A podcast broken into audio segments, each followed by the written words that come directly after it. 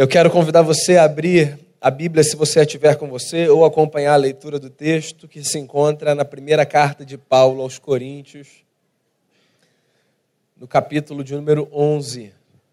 Eu quero ler o capítulo 11 de 1 Coríntios a partir do verso 18.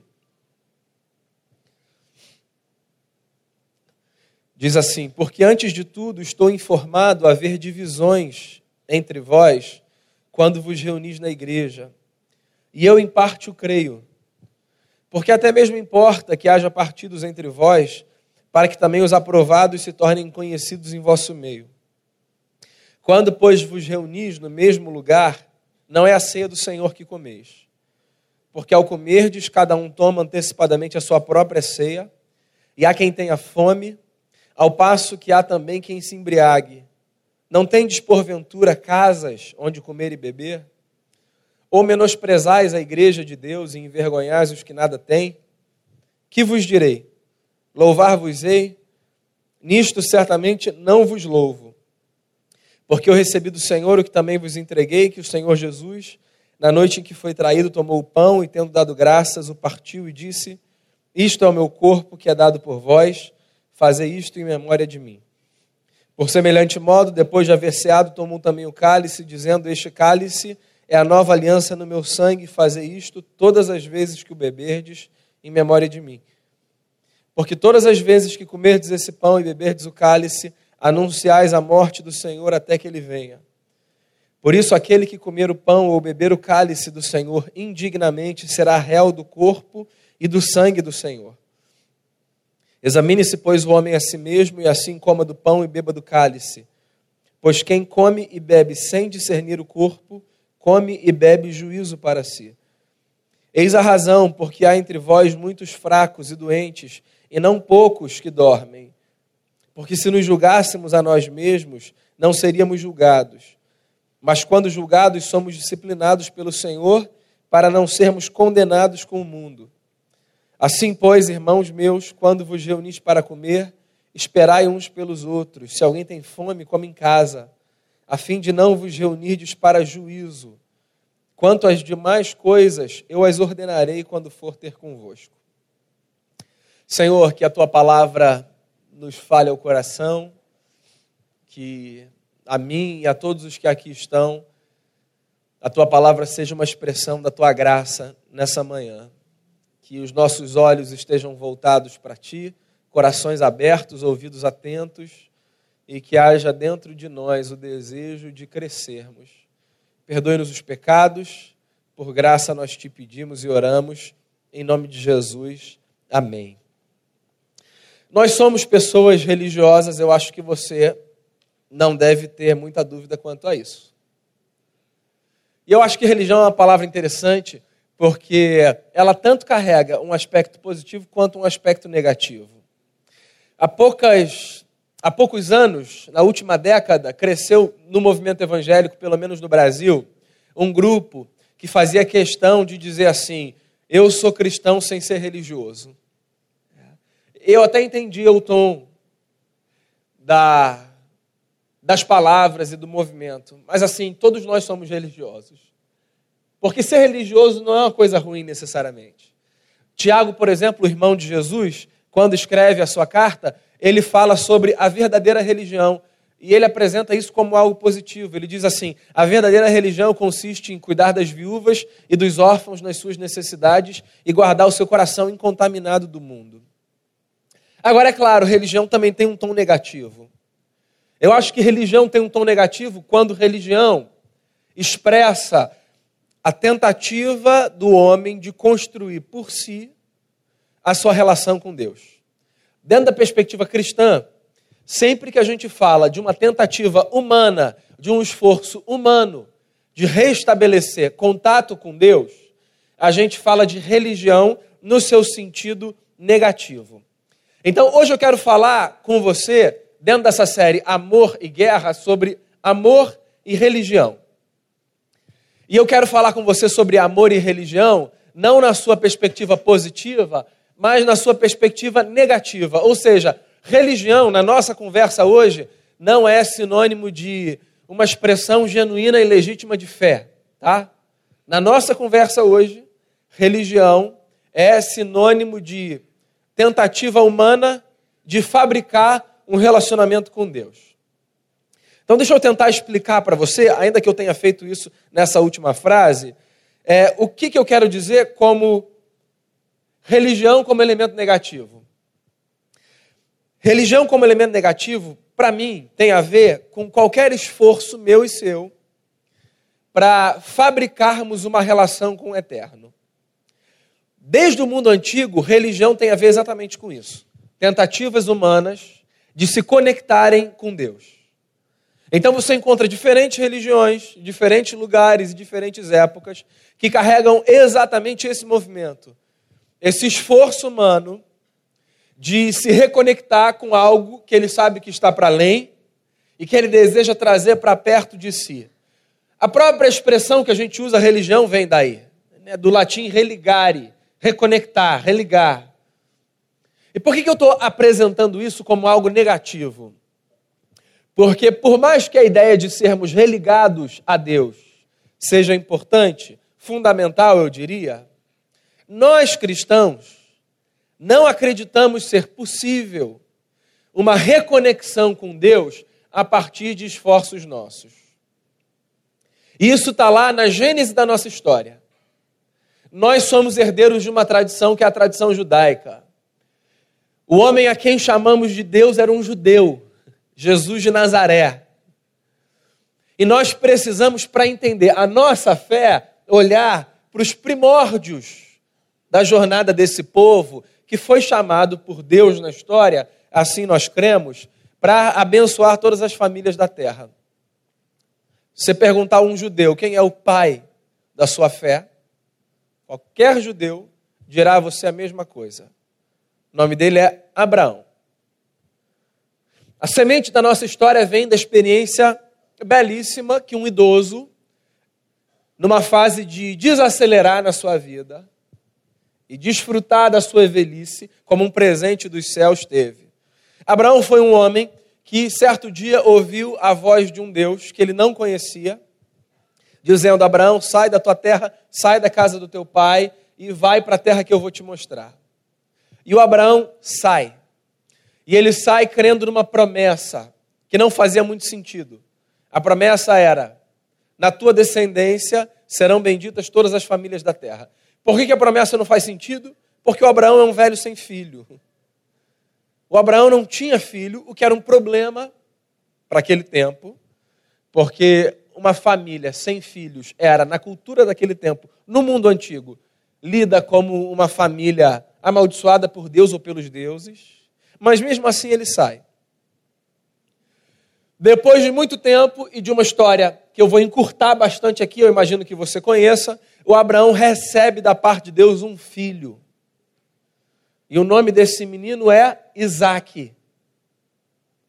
Esse menino é um presente de Deus, através dele a promessa de todas as famílias, a minha, a sua e qualquer outra, ser abençoada, se torna viável só que acontece que num determinado momento, quando esse menino já é um pouco mais crescido, o Abraão tem outra experiência com Deus que eu imagino que se eu tivesse no lugar do Abraão e você também, nós julgaríamos que aquela experiência não era uma experiência com Deus, mas era com o diabo. Porque um Deus que aparece e diz assim: Eu quero teu filho, me dá. Na nossa cabeça tem mais cara de diabo do que de Deus, né? Como que você vai querer meu filho? Meu filho é meu presente, é o que eu tenho de mais precioso. Mas nós somos gente desse tempo. O Abraão era um camarada daquele tempo. Esse pedido não era um pedido estranho. Porque olha só, na religiosidade do mundo antigo, as pessoas construíam as suas relações com as divindades, dando para os seus deuses o que elas tinham de melhor. E o que uma família tinha de melhor no mundo antigo era o seu filho mais velho. Então, não só na história do Abraão, mas na religiosidade de muitos povos daquela época, dar o filho mais velho como sacrifício a uma divindade não era uma prática estranha. O Abraão não foi o primeiro homem que ouviu um Deus dizer para si: Eu quero o seu primogênito. Na verdade, muitos homens faziam isso sem que esse pedido fosse feito da parte de um Deus. Porque os homens pensavam assim, e parêntese, pensam até hoje. eu vou fazer o meu melhor para eu garantir cuidado e proteção da parte de Deus. Eu vou me esforçar para que a minha vida seja a vida mais próxima do ideal possível, porque em fazendo isso, Deus me protegerá. Essa lógica faz parte da nossa realidade. O camarada diz assim: se eu for igreja, se eu der o dízimo, se eu me engajar numa atividade qualquer, se eu for uma pessoa boa, e se eu abençoar alguma instituição, num gesto de caridade, não tem como Deus não me proteger. Tem como. Me blindei. A lógica é antiga. No tempo do Abraão já era assim. O filho mais velho era oferecido.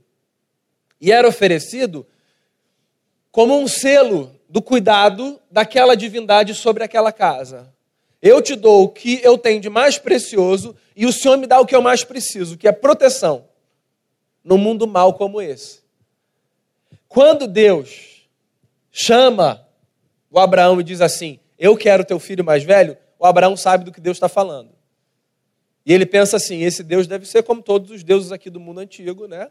Quer dizer, essa expressão ele não conhecia, é nossa. Esse Deus deve ser como todos os deuses, ponto. E eu vou entrar nessa dinâmica porque eu vou ser protegido por ele. Ele vai ser o Deus que vai me proteger. E aí o Abraão vai. O Abraão vai e ele sai com o filho, e ele sai com um servo, e ele segue para um monte chamado Monte Moriá. O filho não entende ainda a dinâmica do mundo. Porque no caminho o filho fala assim: pai, tem alguma coisa errada aqui. Nós estamos aqui. Tem o cutelo aqui. Tem lenha. Não tem cordeiro aqui. Está faltando alguma coisa. O Abraão é um homem do seu tempo, mas ele também é um homem de fé, porque ele fala assim: filho, fica tranquilo, Deus proverá para si um cordeiro. A história é a seguinte: eles vão, o Isaac descobre que o cordeiro é ele. E na hora que o Abraão, como um homem do seu tempo, está prestes a tirar a vida do seu filho, o Abraão ouve uma voz, que é a voz desse Deus que tinha dado a ordem a ele, dizendo assim: Abraão, não faça nada. Inclusive, dá uma olhada para aquela árvore que você não reparou, porque tem um cordeiro preso ali. E aí, o Abraão sacrifica o cordeiro e poupa o filho. Qual é o recado? O recado é: o Deus de Abraão é diferente. O Deus de Abraão não se relaciona com os homens a partir de esforços humanos. O Deus de Abraão se relaciona com os homens a despeito de qualquer esforço humano. O Deus de Abraão não é um Deus que requer sacrifício da nossa parte para que ele perceba que o nosso coração está disposto a caminhar com ele até o fim. O Deus de Abraão é um Deus que diz assim: Eu faço por vocês. E eu ando com vocês porque eu amo vocês. E eu não vou pedir de vocês o que vocês têm de mais precioso para ser sacrificado como uma expressão do amor de vocês por mim, porque o meu amor por vocês não está condicionado ao amor de vocês por mim. Eu amo e ponto. Nós somos herdeiros dessa tradição, nós somos cristãos. O que significa que, para a gente, religião, no sentido de tentativa de construir história com Deus pelos nossos esforços, não funciona. Talvez seja uma frustração o que eu vou te dizer. Mas olha só. Ter vindo aqui hoje, ao invés de ir para a praia, não impressiona Deus. Não impressiona. Deus não pensou assim, nossa, dois quilômetros da praia e eles estão ali. Não impressiona. É bom que você esteja. Eu fico muito feliz. Eu imagino que Deus também. Mas assim, eu acho que Deus nem vê o prédio, Deus vê a gente. É claro que ele vê o prédio, mas assim o prédio não impressiona. Entende? Porque não tem a ver com o que a gente faz, tem a ver com o que Deus fez. Nós somos essa gente essa gente que acredita que história com Deus depende de uma realidade, a realidade da graça. E a história de Abraão e de Isaac é um prenúncio disso. Bem, muito tempo se passou e Deus, de fato, separou para si e para nós um cordeiro, seu filho Jesus, sacrificado numa Páscoa, como os cordeiros eram. Sangue derramado, corpo ferido, mesa posta. Deixa eu fazer uma pergunta a você. Qual é o símbolo mais importante da fé cristã, na sua opinião? É possível que você pense na cruz, que me é também muito especial. A cruz marca a nossa história. Nós somos o povo da cruz. Nós somos o povo que perdeu o medo do terror porque conseguiu enxergar na cruz expressão do amor de Deus, ao invés de enxergar na cruz expressão da truculência e da maldade de César. Nós somos essa gente. A cruz não é mais para a gente um emblema de desgraça. Porque a cruz, quando foi estabelecida no império, tinha como propósito ser uma lembrança de que o César era, o César era mau. E de quem quer que se levantasse contra o César, o imperador, enfrentaria na cruz o seu pior inimigo. Você tem apreço pela cruz? Eu imagino que sim, eu tenho também. Demais. A carrego comigo, por onde vou. Mas você sabe que há outro símbolo mais poderoso para expressar a fé cristã do que a cruz? A mesa. A mesa é poderosíssima. Olha os evangelhos, você vai ver que Jesus passou mais tempo na mesa do que em qualquer outro lugar, ou à mesa, perdão, do que em qualquer outro lugar. Ele ia jantar com um, ele ia tomar café com o outro. Ele fazia um churrasco na praia. Onde ele podia, ele montava uma mesa. A mesa é poderosa. Eu acho que a mesa nos traz, dentre tantas coisas, duas lembranças. A mesa nos traz a lembrança de que nós podemos convidar pessoas e podemos ser convidados por pessoas à intimidade. E eu acho que a mesa nos traz também a lembrança de que a vida requer reverência. Você quer ver? Esquece a experiência que você tem à mesa na Rua da Assembleia ao meio-dia, onde você senta do lado de pessoas que você nunca viu na vida. Esquece essa mesa. Assim, pensa em todas as outras mesas. E percebe se você não vai à mesa com gente com quem você quer se abrir em alguma medida ou já se abriu. Você chama alguém para ir à sua casa jantar, tomar um café. Que recado é esse? O recado é: eu quero que você participe de forma um pouquinho mais intensa da minha vida. Você sai para almoçar ou para jantar com alguém. Que recado é esse? O recado é: eu quero que você participe de forma um pouquinho mais intensa da minha vida. Você é especial para mim. Você está num restaurante diferente da dinâmica de centro da cidade na hora do almoço, tá? Alguém que você nunca viu, percebe uma cadeira vazia, sua mesa, e diz assim: dá licença e senta. Qual é a sua reação? Você se sente invadido. Isso aqui é a minha mesa. Tá, por uma hora e meia, mas é a minha mesa. Como é que você senta aqui? Porque a mesa é esse espaço de intimidade. A mesa é esse lugar onde a gente tem coragem de desnudar a alma. A mesa é esse lugar em torno do qual a gente consegue falar sobre coisas que muitas vezes nos desconectam das angústias, dos problemas. A mesa é um lugar onde a gente chora. A mesa é um lugar onde a gente se lembra de experiências. Você se encontra com seus primos, que você não vê um tempão. Sobre o que, é que você fala? É possível que nas suas conversas você fale sobre os encontros na casa da sua avó, ou da sua tia, ou sobre as comidas da fazenda. Que a mesa marca a gente. A mesa também é um, um sinal e uma lembrança de que a vida requer reverência, porque a mesa a gente não conversa sobre qualquer coisa. Então, às vezes, você está lá na hora do jantar, daí alguém que está à mesa com você diz assim: eu queria falar sobre. Eu queria falar sobre a gente. Mas naquele tom assim de, assim, não vai ser legal? Daí qual é a sua reação? Ah, aqui. A gente está jantando. Dá para ser depois? A gente toma quase como uma afronta. Como a gente toma a afronta de alguém que a gente não conhece sentar à mesa com a gente. A gente está na hora do almoço. Esse lugar aqui é lugar sagrado. Eu falo para os meus filhos: deixa o tablet ali, a gente está almoçando.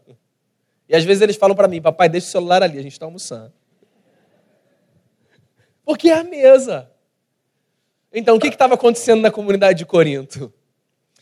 Na comunidade de Corinto, o que estava acontecendo era que aquela gente não conseguia entender o que a mesa significava para os discípulos de Jesus. Não estava. Quando você lê ceia na Bíblia, não pense que ceia era isso. Com toda a devoção e respeito que eu tenho por isso. Ceia não era um pãozinho pequenininho partido e um cálice desse tamanho de suco de uva. Não era. Essa aqui é a nossa ceia por uma questão de praticidade, pelo tempo do culto público e pelo tamanho da comunidade de fé. Ceia, na Bíblia, era uma mesa farta posta. Era a gente dividindo pão, dividindo vinho, comendo, bebendo, celebrando vida. Ceia era celebração da vida. Então, a mesa nas comunidades de fé do primeiro século eram mesas fartas, grandes, cheias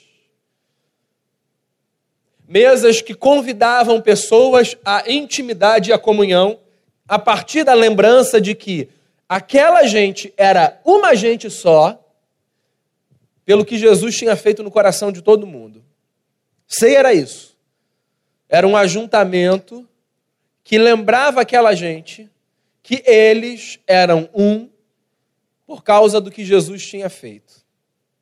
Só que na comunidade de Corinto, os discípulos de Jesus, que sabiam disso, por alguma razão, tinham transformado a mesa em lugar de segregação. O que havia era o seguinte: a comunidade cristã de Corinto, como em qualquer outro lugar, era formada por gente de diferentes classes, com histórias diferentes. E me parece que o que Paulo está denunciando aqui é que os mais ricos da comunidade de Corinto, que chegavam primeiro, e que, em tese, não precisavam comer tanto porque tinham comida em casa, se empanturravam de comida e de bebida e acabavam com tudo que tinha na mesa. E os mais pobres que chegavam depois não comiam absolutamente nada porque não tinha sobrado nada para eles. Então Paulo está fazendo uma denúncia. Na verdade, algumas. Paulo está denunciando a insensibilidade daquela gente, que era incapaz de perceber que havia naquela comunidade outros mais necessitados do que eles, mas que não tinham as suas necessidades supridas, porque os que chegavam primeiro se esqueciam dos que chegavam depois. Paulo está denunciando o individualismo daquela gente. E Paulo está denunciando a tragédia que aquela gente cometia de apagar o maior emblema da ceia, que é Deus nos fez um. Nós somos uma família.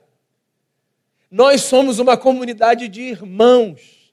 E como irmãos, nós nos abençoamos mutuamente. Agora, tem um negócio: nós jamais nos abençoaremos mutuamente se nós não nos percebermos. Eu não posso abençoar quem eu não percebo. Eu não posso abençoar quem eu não enxergo. Eu não posso abençoar gente de cuja história eu não tenho absolutamente nada do ponto de vista da informação. Eu só abençoo gente com quem eu partilho história. E aí o Paulo está dizendo que essa gente, por perder de vista essa verdade central à mesa, tinha se esquecido de que se eles não conseguiam se reunir em torno da mesa, então eles podiam fazer qualquer coisa ali, menos celebrar a ceia do Senhor. Porque a ceia do Senhor é a lembrança de que nós somos um. A ceia do Senhor é a lembrança de que o que toca você toca a mim, o que toca a mim toca a você. A ceia do Senhor é a lembrança de que quando alguém tem o dilema, a igreja tem uma missão. Ceia do Senhor é a lembrança de que quando um sofre, todos oram. A ceia do Senhor é a lembrança de que quando um tem uma vitória, todos fazem festa. Eu não estou dizendo com isso que você vai participar intimamente da vida de todo mundo. Nem estou dizendo com isso que a proposta cristã é para que você abra a sua vida para toda e qualquer pessoa. Você terá os seus mais chegados, os mais próximos. Mas isso não precisa roubar de você a percepção de que sim, nós fazemos parte de uma família. E num corpo que é a igreja, muito maior do que essa, porque se espalha pelos quatro cantos da terra, nós somos um. Você sabe por que eu acho a mesa lindíssima como símbolo? Porque poucas coisas, como a mesa, são capazes de subverter a ordem desse mundo segregador. Esse mundo é um mundo de divisão, segregação.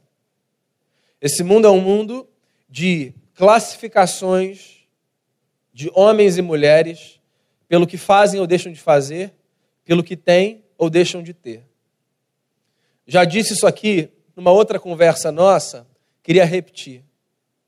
Esse negócio da segregação está tão forte dentro da gente que a nossa identidade é sempre apresentada por aquilo que nos distingue e não por aquilo que nos unifica. E é claro que, num certo sentido, a minha identidade tem a ver com o que me distingue. Eu sou Daniel Leite Guanás de Miranda e você não. Isso faz de mim quem eu sou e faz de você não ser quem eu sou. É evidente. Mas eu acho que às vezes as nossas identificações são intencionais para segregar. Na forma como nós nos apresentamos e na forma como nós nos enxergamos. Tem gente que acha que é o que faz antes de ser o que é, sabia? É, tem gente que se define pela profissão e não consegue se definir por mais nada. Até porque, se se definir por outra coisa que não a profissão, vai se deparar com um dilema. Nessa outra coisa eu não sou tão dedicado quanto eu sou na profissão. Ou talvez não seja tão bom. É engraçado, quando a gente tem que falar das coisas mais importantes da vida, a gente fala de família, de amigo, de amor. Mas quando a gente tem que se definir, a gente se define pelo que a gente faz. Sabe qual é o problema disso? Sem que a gente perceba, isso vai estabelecendo no mundo assim mesas diferentes. Então, essa aqui é a mesa daquela gente, aquela ali é a mesa da outra gente, essa aqui é a mesa dessa gente, aquela ali é a mesa daquela gente. A gente pode até olhar e falar, ô, oh, tudo bem, mas a gente não senta à mesma mesa. Ou eu estou falando de outro mundo. Esse mundo é um mundo de segregação. Você não achar que eu estou falando da sua realidade? Tá? Vou fazer aqui meia culpa como líder religioso. Estava numa reunião uma vez, institucional, e no meio da reunião, tem muito tempo isso, é, a gente sempre para para jantar. Daí eu estava à mesa com amigos que não eram pastores, eram seminaristas. Daí havia um lugar vago à mesa. Outro pastor ia sentar, mas olhou e disse assim: seminarista. Eu pensei que ele estivesse brincando, ele não estava. Eu queria que ele estivesse brincando. Ele estava falando sério. Assim, o, recado dele era: essa mesa não é para mim. Como se fosse assim: já passei dessa mesa. É por isso que essa mesa aqui é um manifesto. Essa mesa aqui subverte a ordem. Porque a essa mesa nenhuma pergunta te é feita senão você entendeu o recado do Evangelho. Porque eu não quero saber quanto você ganha, eu não quero saber onde você estudou, eu não quero saber como anda a sua família, eu não quero saber como anda a sua vida, se você está angustiado ou não. Eu não quero saber se você tem problema de mais ou de menos, eu não quero saber se você tem conta para pagar ou não. Diante dessa mesa, tudo que eu quero que você saiba é que existe um Deus que nos fez um, pelo poder do seu Filho.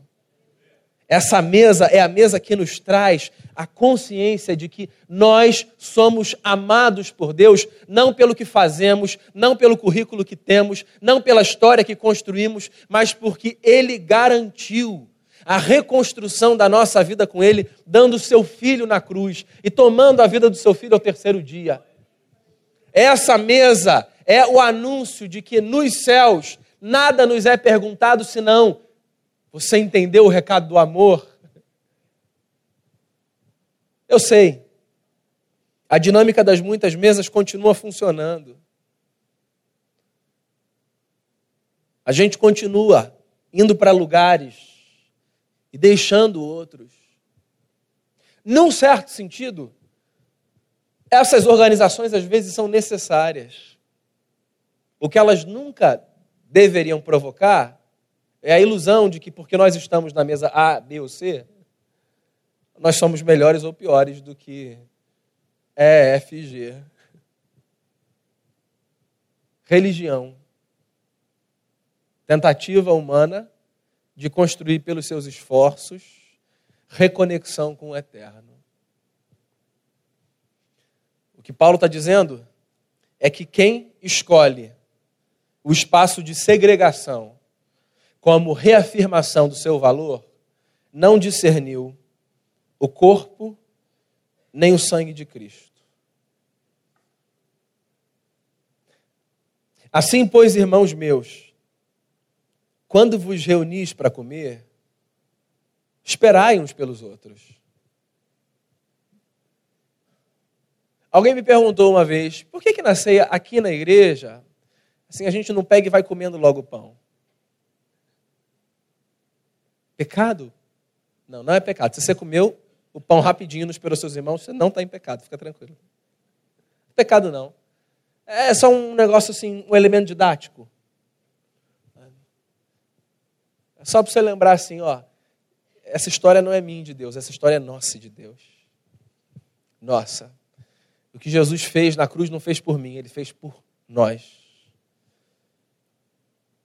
O cuidado de Jesus não é cuidado de Jesus sobre a minha vida, o cuidado de Jesus é cuidado de Jesus sobre a nossa vida.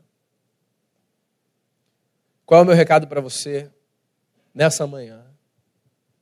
O meu recado a você nessa manhã é para que você abandone, abandone qualquer tentativa de ter história com Deus pelos seus esforços. Abandona isso. Nós cristãos acreditamos numa realidade que nós chamamos de graça. Você sabe o que é isso? Então, graça é Deus olhar para você e não te amar mais pelo que você faz de certo, nem te amar menos pelo que você faz de errado. Graça é essa disposição divina de nos amar, não por quem nós somos, mas por quem Ele é. Isso não é um aval para você viver de qualquer maneira.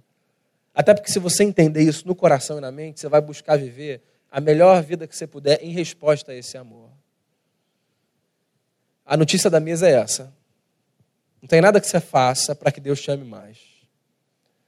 Nem nada que você faça para que Deus te ame menos.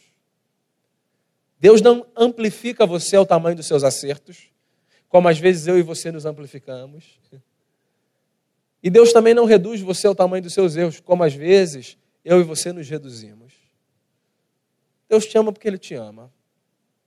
Venha para cá, venha à igreja, seja caridoso, se engaje em causas relevantes, abençoe o próximo, trabalhe aqui com a gente se você quiser, como um voluntário. Mas não pense que por nada disso o amor de Deus por você vai aumentar. Ele é pleno e é suficiente e permanecerá até o fim, não por quem você é, mas pelo que seu filho fez na cruz do Calvário. A mesa é um convite para que nós nos despojemos de qualquer tentativa de provocar algo no coração do eterno. O coração de Deus pulsa por mim e por você. Eis o mistério da mesa. Existe um lugar vago para você. Vamos orar? E então já preparar o nosso coração para a ceia. Eu queria encorajar você a orar aí no seu lugar agradecendo a Deus pelo privilégio de ter acesso à mesa, pelo privilégio do pertencimento à comunidade da fé, pela honra de ter uma família para chamar de sua, pela honra de ser embalado pela misericórdia do Eterno. Eu sou feliz pelo que tenho, mas mais ainda pelo que sou, sou amado por Deus. Seja grato por tudo que você tem. Mas lembre-se, mais do que aquilo que você tem, você é o que Deus diz a seu respeito, um filho amado em quem Ele tem todo prazer. Senhor, em torno da mesa, celebrando a unidade no corpo e celebrando o mistério do pertencimento a uma família que nos acolheu não porque enxergou em nós um currículo aceitável, mas porque entendeu que quando Cristo disse está consumado, está pago, ele garantia a relação eterna de um povo pecador com um Deus santo. Nós reconhecemos os nossos pecados, reconhecemos as nossas falhas e nós nos surpreendemos com a profundidade um, do amor de um Deus que não nos afasta pelos nossos erros, nem nos abraça pelos nossos acertos. Um Deus que nos ama simplesmente porque é dono do coração mais compassivo que há na história. Que nessa manhã, o mistério da mesa e do Evangelho seja descortinado diante dos nossos olhos e que a nossa gratidão ao Senhor seja amplificada potencializada por todos os benefícios do Senhor para conosco. Separamos do uso comum o pão e o cálice e os consagramos a Ti. E pedimos, ministre a cada um de nós, em nome de Jesus. Amém.